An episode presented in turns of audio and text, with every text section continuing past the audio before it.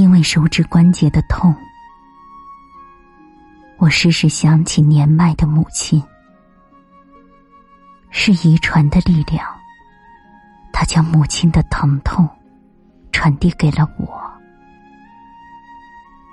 让我想起晚年时他那些悄声细语的诉说。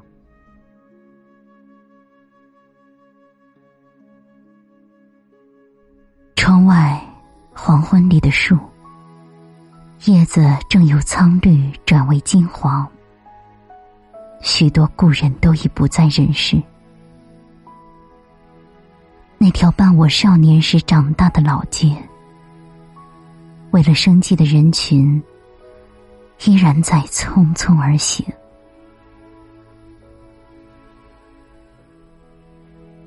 母亲说：“睡醒了，每个关节都是酸痛的。”我轻轻揉着母亲的手臂，她隐忍着，有时也会微微的皱一下眉头。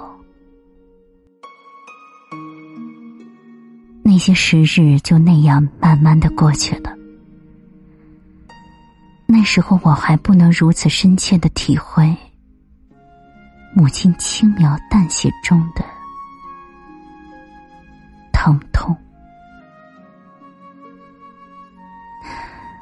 哥哥打来电话，谈到春暖花开，谈到清明和家庭的聚会。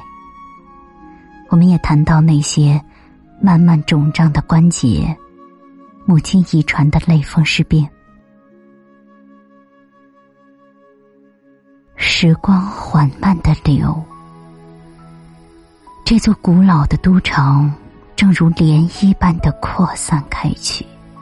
把一个家族的亲人们也越荡越远，